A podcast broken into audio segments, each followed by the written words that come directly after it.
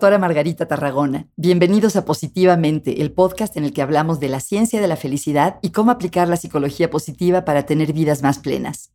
Hoy vamos a hablar de un tema que me parece fascinante, que tiene que ver con la convergencia entre la psicología positiva o la psicología y la arquitectura. Vamos a hablar de urbanismo, de transporte y vialidad con una persona súper experta en esto. Nuestra invitada, a la que le estoy muy agradecida y muy contenta de tener hoy aquí, es la arquitecta Luz Alicia Lozano. Ella es maestra en urbanismo y es la secretaria de la Asociación Mexicana de Urbanismo, realmente una súper experta en el tema. Luz Alicia, bienvenida. Gracias, Maggie. ¿Cómo estás? Me da mucho gusto volver a contactarte.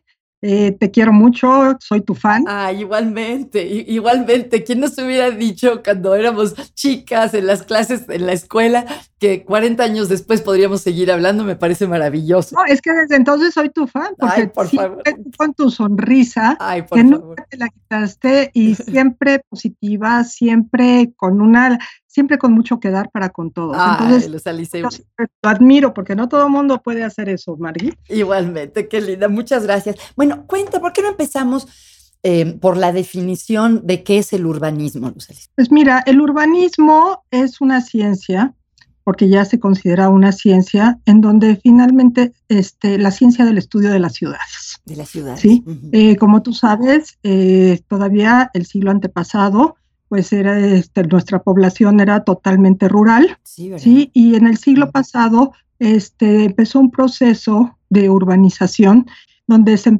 empezó a través de la revolución industrial a generar eh, lo que llamamos ahora las ciudades, la congregación de todas las gentes, para poder generar una economía y poder vivir de una manera ya en sociedad, de una manera más, este, pues más eh, juntos todos, vas, vamos a eso, ¿no?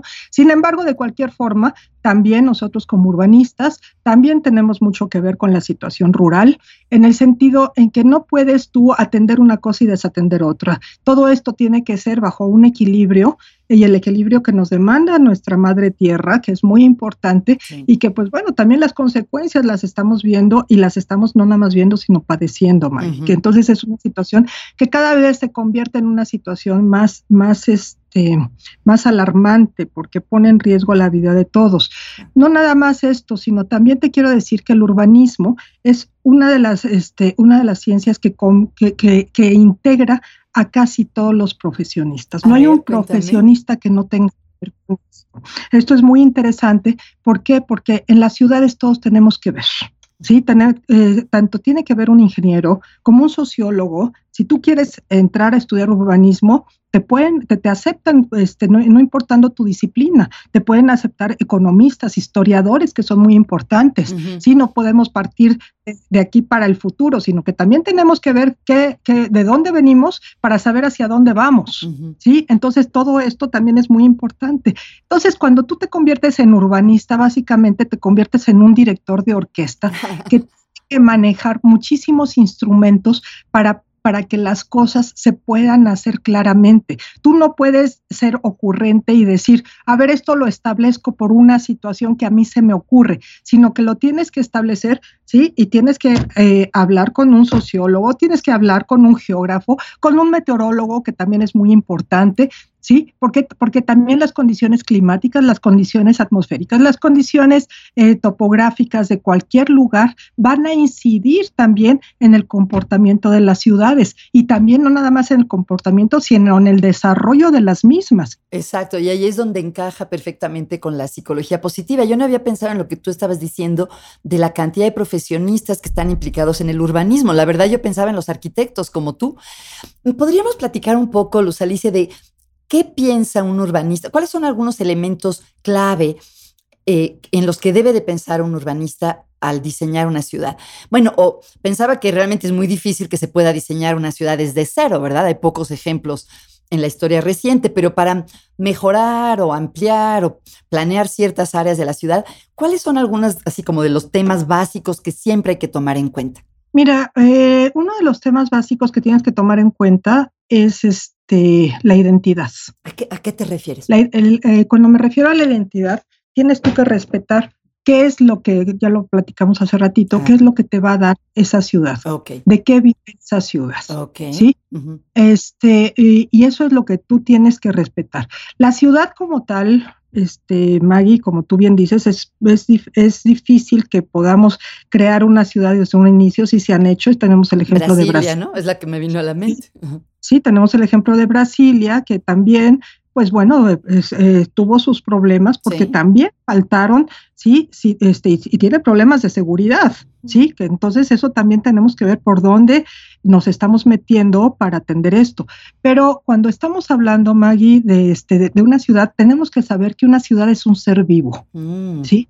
Y tenemos que ver a la ciudad como un ser vivo que nace, que crece, que se desarrolla si lo trasladamos a la Ciudad de México, ¿qué pasa con la Ciudad de México? Teníamos el México Tenochtitlan con una traza perfectamente ortogonal, ¿sí? Eh, rodeado de todo lo que es el lago, sí, y con una comunicación excelente hacia todos los, hacia todos los lugares de donde dependían, dependían el intercambio de mercancías.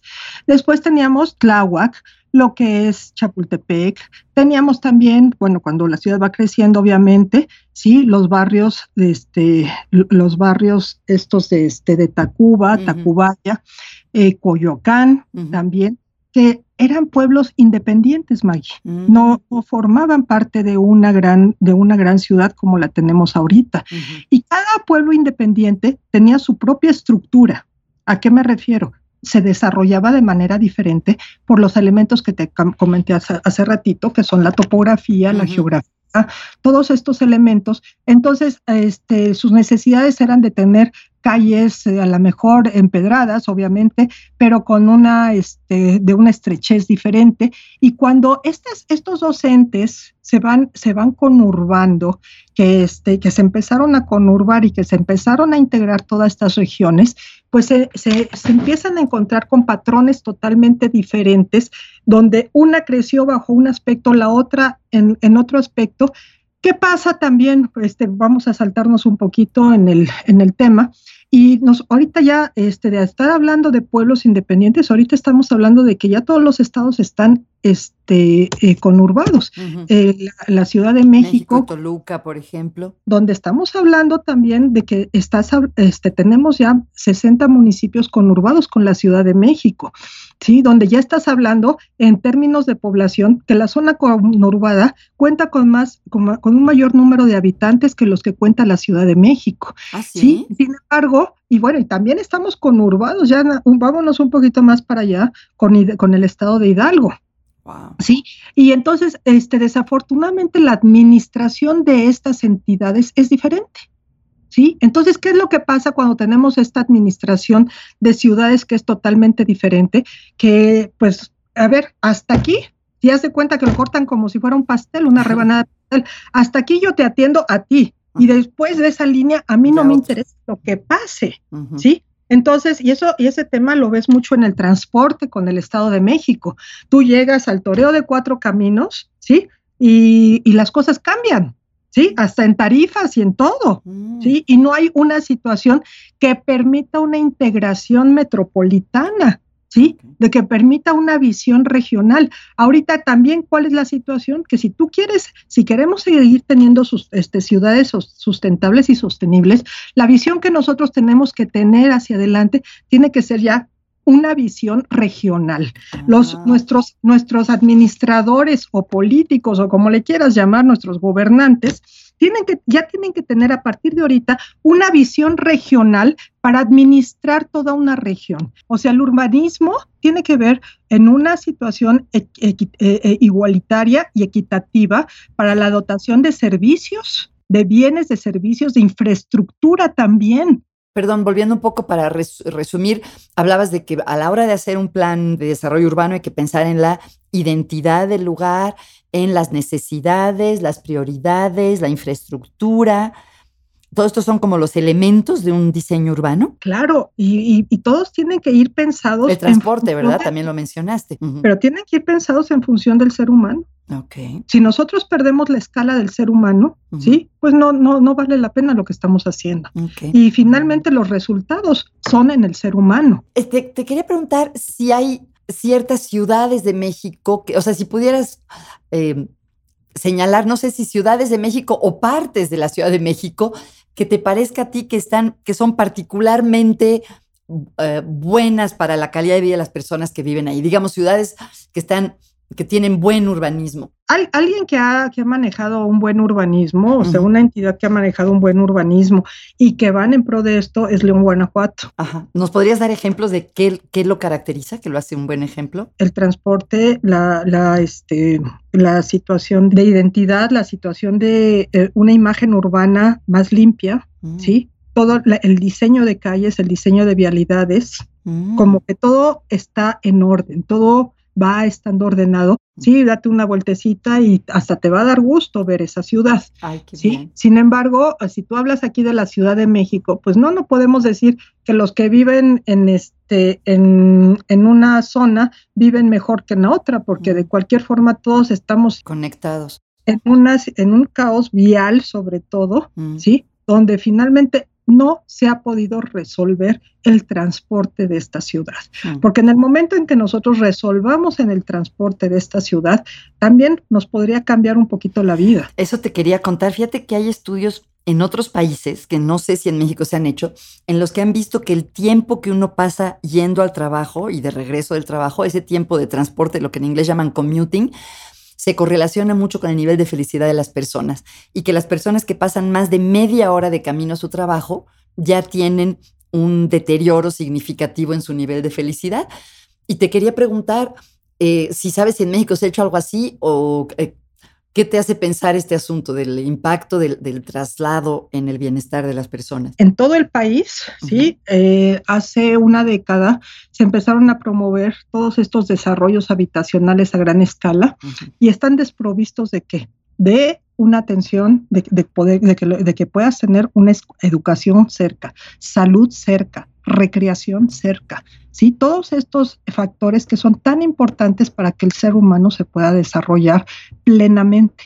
Entonces, ¿qué, qué pasó con todos estos desarrollos? que aunque el Infonavit y muchas empresas los promovieron, ¿sí? Y, los daban, ¿sí? Fueron abandonados. No Ahorita más de 6 millones de viviendas abandonadas en todo el país, ¿sí? Y estas son cifras que te da el propio, este, el propio eh, Infonavit, en donde, ¿qué, fue lo que pasó? Este, los trabajadores, por ejemplo, yo como arquitecta, porque el hecho de ser urbanista no me quita lo arquitecto, sigo construyendo, me encanta diseñar, sí, este, y, bueno, para mí es todo conjunto.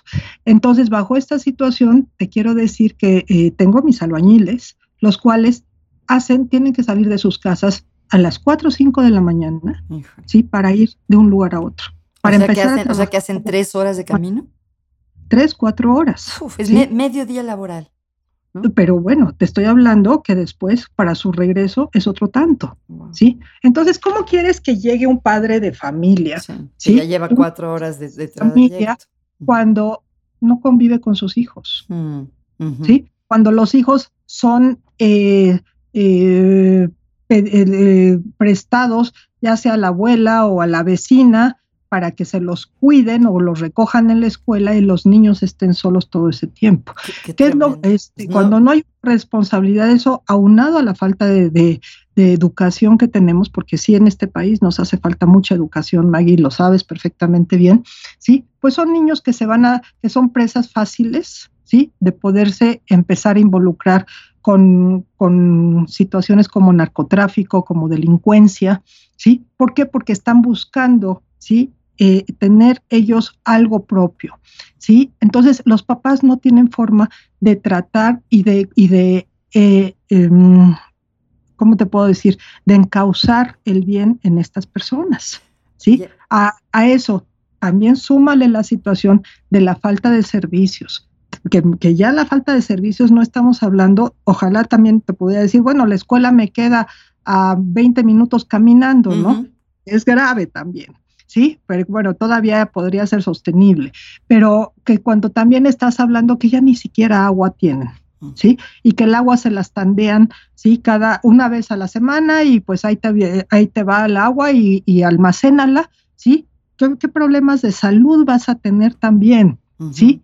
Y entonces, cuando finalmente tu prioridad es ¿cómo van a comer tus hijos? ¿Cómo se van a bañar tus hijos? ¿Sí? Y entonces tú puedes ser un ser feliz cuando tienes todas estas preocupaciones, cuando aparte del tiempo que tú te tardas en ese transporte, tienes un transporte que es ineficiente e inseguro.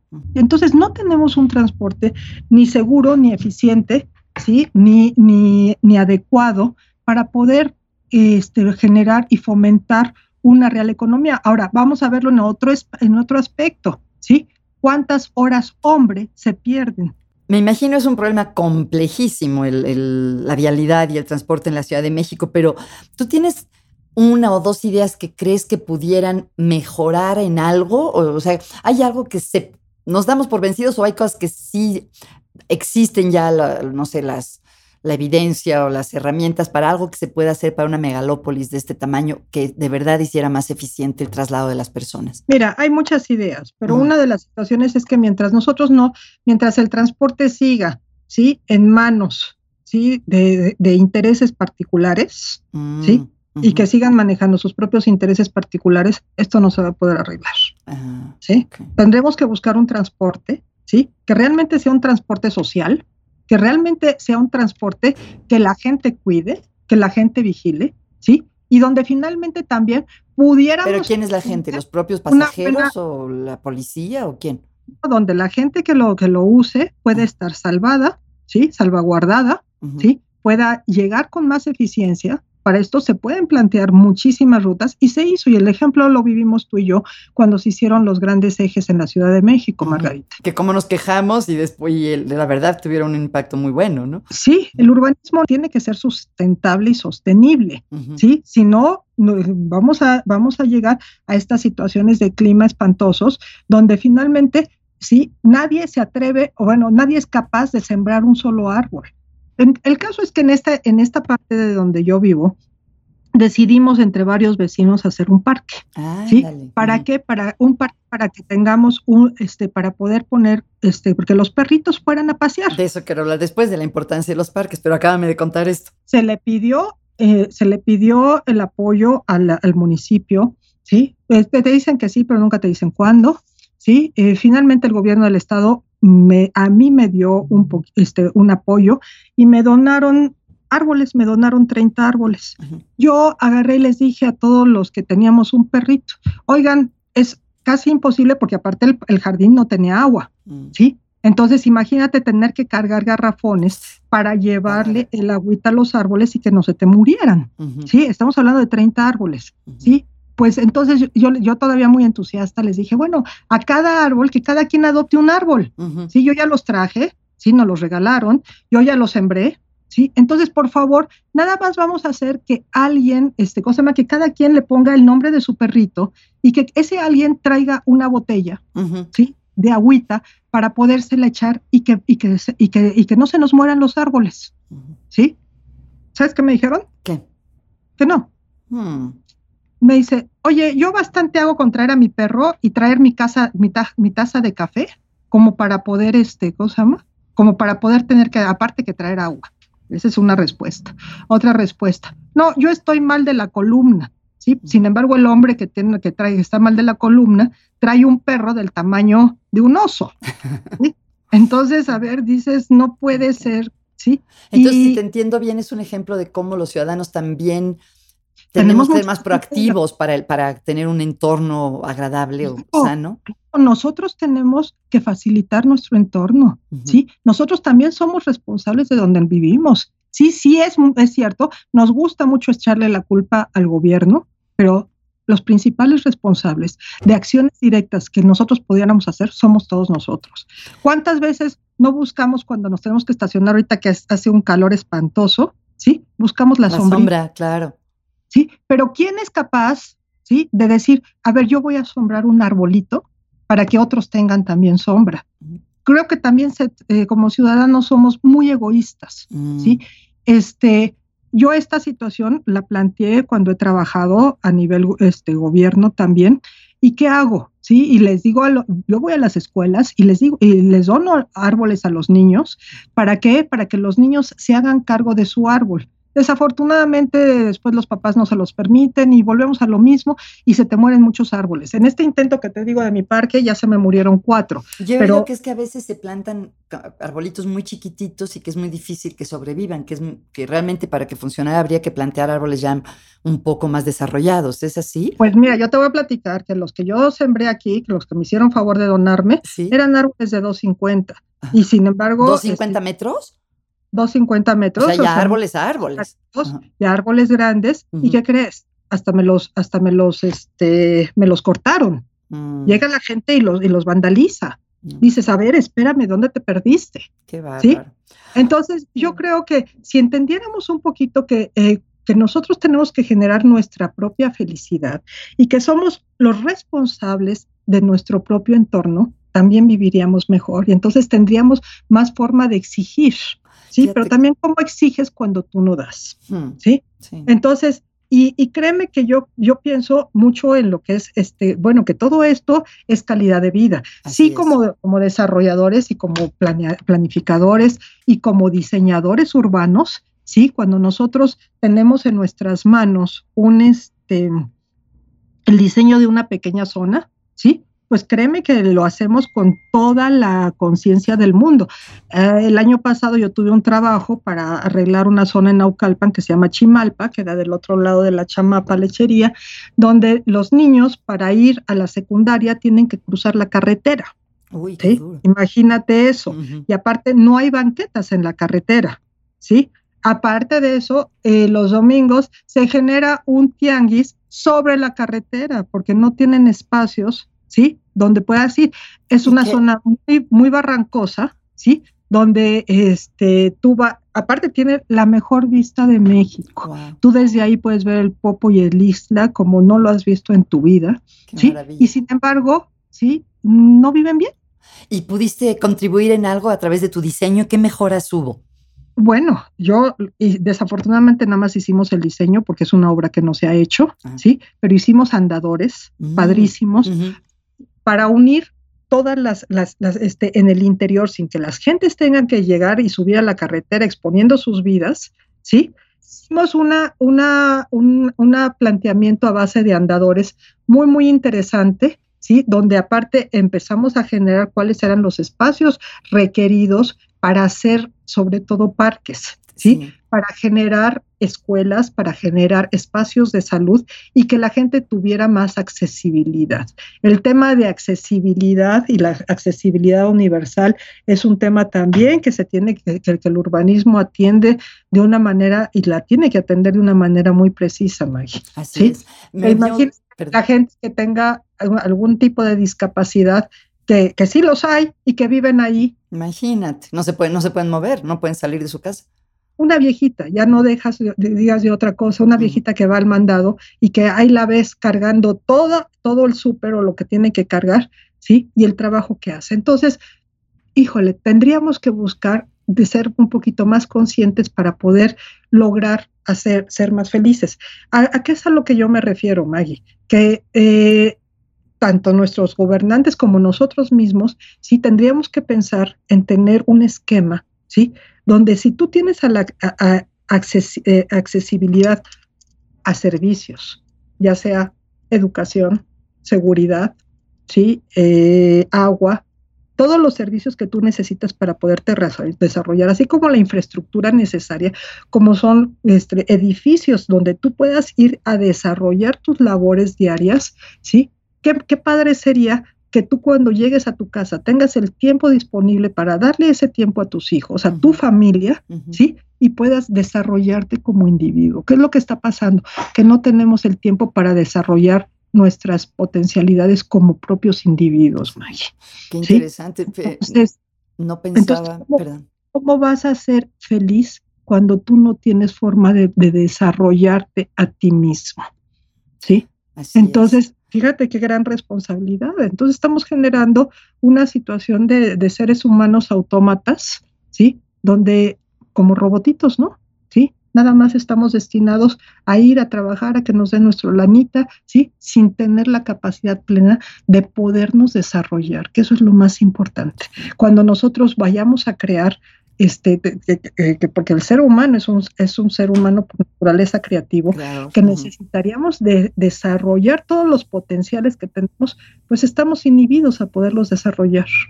¿sí? Por todas estas cuestiones. Sí, claro. Pensaba, no sé si tú en arquitectura estudiaste la pirámide de Maslow, el famoso psicólogo Abraham Maslow, que hablaba de la pirámide de necesidades, y es como una pirámide y en la base están las, las necesidades primordiales para sobrevivir, ¿no? El alimento, el lugar donde vivir, después el tener trabajo, y hasta arriba, una vez que tienes esos, las otras necesidades satisfechas, está la autorrealización. Y efectivamente lo que tú mencionabas, pues es muy difícil realizarnos cuando no están satisfechas esas necesidades básicas. Y pensaba, mencionaste los parques y los árboles y me acordaba de las investigaciones que hay del impacto psicológico de estar en contacto con la naturaleza. Como que lo ha sabido la humanidad desde quién sabe cuántos milenios, pero hoy en día hay investigaciones que muestran que estar en lugares verdes, que ver árboles, Em, que estar cerca de, cuerpos de agua como lagos, ríos, realmente aumenta el nivel de felicidad de las personas. No sé incluso si has oído de un estudio que a mí me impacta mucho, en el que vieron en un hospital, ponían a pacientes con diagnósticos similares, a unos en cuartos que veían a un patio donde había árboles y otros en cuartos que no tenían ventana, y los que veían árboles se recuperaban más rápidamente. Así es. Impresionante, sí. También de, de, esta situación es muy, muy interesante también eh, que la, vez que platicamos anterior a esta, a, esta oportunidad que me estás dando, este, yo te comentaba de un arquitecto, ¿sí? Que, se, que es Mies van der Rohe, claro. ¿sí? Este es un arquitectazo que se distinguió precisamente por eso. Llamé tu atención cuando te dije una de las cosas que, que él dijo, ¿no? Ahí dímelo otra vez porque me encantó. Eh, Sí, que decía que le dieran una familia feliz, ¿sí? Y que él era capaz para, construir su casa. Y que él, construyendo su casa, la podría ser la, persona más infeliz de la vida. Ah. Y que por el contrario, le dieran una familia infeliz, que le permitieran construir su casa y la podrían convertir en la persona, en la, en la familia más feliz del mundo. ¿Sí? Eh, el impacto de, la arquitectura, qué impresión. Sí, eh, y, este, y este arquitecto, eh, allá por los por 1940 y tantos, desarrolló la Casa de la Cascada, que no sé si la, la, conozcas, y precisamente es cuando la arquitectura también empieza a cambiar un poco, y entonces empiezan a manejar todas las, todos los grandes este, vidrios los grandes ventanales, cambiando la, estructura de las casas, de cómo se hacían las casas. Y justo esta casa está en medio de un bosque, ¿sí? Eh, y que y tiene un volado hacia lo que es una cascada. ¿Sí? Por eso se llama la casa de la cascada. Entonces, pues imagínate vivir ahí. Obviamente también para esto no es que vamos a vivir todos en el No, no se puede, pero sí tener más áreas verdes, por ejemplo. Eh, bueno, en Estados Unidos sí lo tienen. Pues, justo ahorita mi hijo está viviendo en, un lugar que se llama Stony Brook, allá en Long Island, ¿sí? Y déjame decirte que este, una casa, o sea, el, jardín que tienes atrás es bosque, ¿sí? Los venados te llegan a despertar en la mañana en la eh, este, cosa tu ventana. Dices, oye, qué maravilla es esto, ¿no? sí, la casa, la casa de junto la tienes como a, 100 metros, ¿sí? Pero bueno, es este, es otra, es otro tipo de vida, ¿no? Ojalá, yo le doy gracias a Dios que mi hijo está allá. Sí. qué bonito, qué padre, qué bueno que pueda vivir ese tipo de vida. Este, pero sin embargo, también te quiero decir una cosa, aquí también lo podemos lograr, ¿sí? Pero también tenemos que hacer un esfuerzo por, por lograr nosotros esta, e, esta esta sí, este, cosa e, este esquema de vida. Eh, te, eh, te, voy a platicar un, una situación de un estudio, eh, eh, de esto lo tenemos en dos estudios, ¿sí? Un estudio que se hizo en Monterrey, en donde en una colonia donde, donde pues este, hay vandalismo, que es, este, que es San Pedro, ¿sí? Eh, allá se metieron a analizar esto. Pusieron un jardín, pero fíjate que muchas veces los jardines que también los adecuan con juegos, ¿sí? los juegos infantiles pues tienen determinada edad. Fíjate qué interesante. Si se oxidan, ¿no? Se vuelven... Bueno, la falta de mantenimiento es otro tema, ¿no? Ah. independientemente a esto, cuando ya este, tú llegas a, los 12 años, a la adolescencia, ya no quieres. Sí, no, las, las niñas ya no tienen en qué desarrollarse, ¿sí? Y este, ¿por qué? Porque le dan más prioridad a la cancha de fútbol. cierto. A la cancha de fútbol que por todos lados los ves, entonces las niñas se empiezan a replegarse, mm. ¿sí? Y entonces eh, esta situación no, no generas canchas de, de, este, cosa llama de voleibol, que mm. sería, sí, este, entonces todo, todo, porque un parque también tiene que tener su parte recreativa. Claro. Claro. O sea, bueno, la este, el, ver la naturaleza ya es una recreación, el ver el, mar es una recreación, pero que donde tú también puedas hacer actividades una actividad física, ¿no? Entonces, este, eh, hicieron un parque, cambiaron todo esto, pero déjame decirte que las, las casas que estaban colindantes a este parque hasta dos cuadras, a la redonda del parque, sí. Estaban bonitas, arregladitas, cuidaditas, pero a partir de dos cuadras para atrás, ya empezas a, ver las grafiteadas, mm. ya empezabas a ver la inseguridad y no nada más a verla, sino también a sentirla. ¿Cuántas veces tú no te has parado en un lugar determinado, Maggie, y, sientes miedo? ¿sí? Sientes ese miedo y, y, no te sientes protegido. Entonces, ¿qué es lo que sucede? Que todas esas zonas, cuando tú ves una zona que está totalmente llena de, de, de concreto, zonas grises, difícilmente te metes ahí no se antoja meterse ahí, ¿sí? Y ahí es donde cada uno podríamos decir, a ver, yo me voy a encargar de, eh, de tener en mi acera, que tengo un frente de 8 metros, de 5 metros, de 6 metros, ¿sí? De poner dos, dos, arbolitos o de poner un arbolito y lo voy a cuidar como si fuera mi perro o mi hijo, ¿sí? Este, y, y, me voy a encargar de que sea esto, ¿sí? pero también vamos, vamos hablando de que tendríamos que tener una guía y para esto el Colegio de Arquitectos, a la cual también pertenezco, sí, he sido vicepresidenta dos veces del Colegio de Arquitectos, Felicidades. también da mucha, gracias, da mucha también apoyo, sí, en, cada una de las delegaciones, porque tenemos arquitectos ambientalistas, tenemos arquitectos de interiores, tenemos arquitectos sociales también. Sí, la arquitectura social para nosotros es muy importante. Enseñarle a la gente, sí, qué tipo de, de, árbol debe de sembrar. Así que no vienen al caso para la ecología del lugar, ¿no? Digo, ¿qué onda, no? O sea, vamos, vamos siendo empáticos con, con el medio donde estamos vamos siendo empáticos con nuestra, con la naturaleza, con lo con la naturaleza, porque la, también, o sea, las capas de tierra y donde, y, donde estamos establecidos son muy diferentes aquí que en Japón, que en, que en otros lados, Maggie, ¿sí? Y aquí mismo la ciudad, ¿sí? O sea, no podemos este, traer especies eh, tropicales a una ciudad, respetemos. Eh, yo siempre te voy a decir, que respetar a la naturaleza, ¿sí? Es para mí una de las situaciones más importantes, porque respetando la naturaleza, la naturaleza nos va a seguir dando, ¿sí? El momento en que nosotros dejemos de respetar a la naturaleza, la naturaleza ya no nos va a dar magia, ¿sí? ¿Y qué va a pasar? Ella no se va a acabar, ¿sí? Va, va, a sufrir una evolución, va a, ser, va a sufrir un proceso, va a acabar con nosotros, pero no ella, sino nosotros mismos estamos acabando con nosotros mismos por la falta de respeto. Qué triste. Ay, te quiero preguntar dos cosas rápidamente, Luz, eh, Luz Alicia. Una, así a bote pronto, tres ciudades que te, yo sé que a ti te gusta mucho viajar, tres ciudades que te parece que realmente son buenos ejemplos de urbanismo. San Sebastián, en España. Sí. Sí que me encantó. Ahorita que estuve este, en todo lo que es Port Jefferson con, con, mi hijo, toda esta, toda esta zona que me fascinó, ¿sí? ¿Qué te puedo decir? Y, y Shanghai. Ok. ¿Y por qué, y por qué brevemente una característica de cada una de ellas que, que te haga pensar que son buenos ejemplos de urbanismo? Calidad de vida, vives bien. Ok. Vives bien, tienes todo cerca. Cerca. Bueno, no todo cerca, todo accesible. Accesible, ok. Es diferente la accesibilidad a la cercanía. Es cierto. Ok, qué interesante. Oye, y otro, suponte que te dan una varita mágica y puedes cambiar tres cosas de la Ciudad de México o hacer tres cosas, tres intervenciones, tres, tres cosas que significativamente contribuirían al bienestar de las personas desde la perspectiva urbanística en la Ciudad de México y que tuvieras, te dieran los recursos lo que necesitaras y lo pudieras lograr, ¿qué sería? Eh, vivienda, vialidad, o sea, me metería en esos temas, ¿sí? Sería, sería un gran regalo, ¿sí?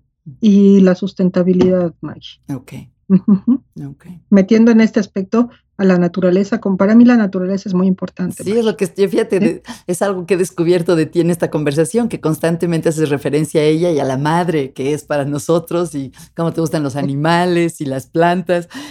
Ay, Lucericia, qué rápido se pasa el tiempo. Te quería preguntar, que si nos pudieras dar, obviamente no todo, la mayoría de nosotros no somos arquitectos ni urbanistas, pero todos vivimos en algún lugar. ¿Nos podrías dar una o dos ideas de qué podemos hacer esta semana para hacer del lugar en el que vivimos, bien sea nuestra casa, nuestra cuadra, nuestra colonia, un poquito mejor para el bienestar de nosotros, de nuestras familias? ¿Qué se te ocurre? barrer. prácticos. Barrer, ok. Barrer nuestras calles. Ok. ¿sí? sí plantar un arbolito y hacernos cuidado eh, y tener cuidado de este, cosa más, buscar tener cuidado de esto. Y la tercera te la voy a decir porque aunque no son arquitectos, sí tienen arquitectos a su alcance, ¿sí? Tanto la Asociación Mexicana de Urbanistas, de la cual yo soy secretaria general, como el Colegio de Arquitectos de la Ciudad de México, ¿sí? Damos nuestro servicio, ¿sí? Para que la gente viva mejor. Y, yo creo que no mucha gente lo sabe. Pues bueno, al menos yo no lo sabía. Pues por eso estoy aprovechando para Claro, claro que sí. Porque te voy a decir, o sea, ya a, las edades que tenemos, Maggie, ¿sí? Eh, al menos para mí, la situación social es muy importante, ¿sí? Y, mi, y uno de mis objetivos en esta, este, ahorita que, pues que ya tengo otra etapa de vida, ¿sí? Donde ya eduqué a mis hijos, ya no ya mis hijos ya no viven conmigo, ¿sí? es el bienestar de la gente. Así es. es ver por los demás, es atender por los demás, ¿sí? Y es, y es buscar un denominador común, ¿sí? Que sería la felicidad, ¿sí? y, y, la, la, felicidad y la calidad de vida, Así ¿sí? Es pero bueno, la felicidad como una consecuencia, que es un tema también que, este, bueno, ese lo manejas tú mejor que yo, obviamente, y a mí me costó muchos años entenderlo, ¿sí? No, yo no sé si tú recuerdes de mí eh, cuando estábamos estudiando, yo más bien era una persona más retraída, ¿sí? Y, este, y, bueno, cada, cada ser humano buscamos nuestra, nuestra forma de salir adelante. Claro sobre todo el objetivo, y lo entendí cuando tuve a mis hijos, ¿sí? Mm. Yo y se lo repito a mi, a, mi hijo y a mi hija, les digo, para mí lo más importante es que seas feliz, ¿sí? Yo no, que, sí, que uno es físico y es este, y sacó mención honorífica y es este, todo un, todo un genio. Le doy gracias por eso. Sí, no, y bueno, me siento mamá gallina. Que claro, con buena razón. Ante, ante otra cosa, mi vida, le dije, lo que yo quiero es que seas feliz. ¿Sí? Por ahí José Luis Borges, uno de sus, una de sus frases, este, siempre lo dijo, he cometido el peor de los pecados, no he sido feliz. ¿Sí? Y sí, yo creo que cuando nosotros buscamos nuestra propia felicidad y nos busca y buscamos en nuestro interior, ¿sí? Realmente cómo ser felices, ¿sí? Tendríamos también una sociedad mejor. ¿Sí? A nosotros, pues, como urbanistas y como arquitectos, nos toca nuestra parte, pero yo creo que a todos los seres humanos, lo más importante y el objetivo de, cada ser humano debiera ser ese, Maggie, ¿sí? ser feliz, ¿sí? Creo que ese sería el máximo, ¿no? Luz Alicia, y, y, es importante lo que hemos hablado y que el entorno en el que vivimos, la ciudad, la colonia en la que vivimos contribuye también mucho a nuestra felicidad.